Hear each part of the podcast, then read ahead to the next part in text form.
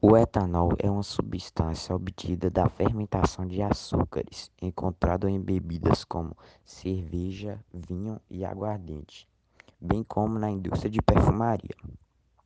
No Brasil, tal substância é também muito utilizada como combustível de motores de explosão, constituindo assim um mercado em ascensão para um combustível obtido de maneira renovável é o estabelecimento de uma indústria de química de base sustentada na utilização de biomassa de origem agrícola e renovável.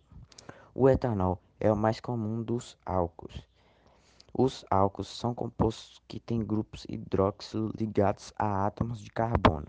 Podem ser vistos como derivados orgânicos da água em que um dos hidrogênios foi substituído por um grupo orgânico.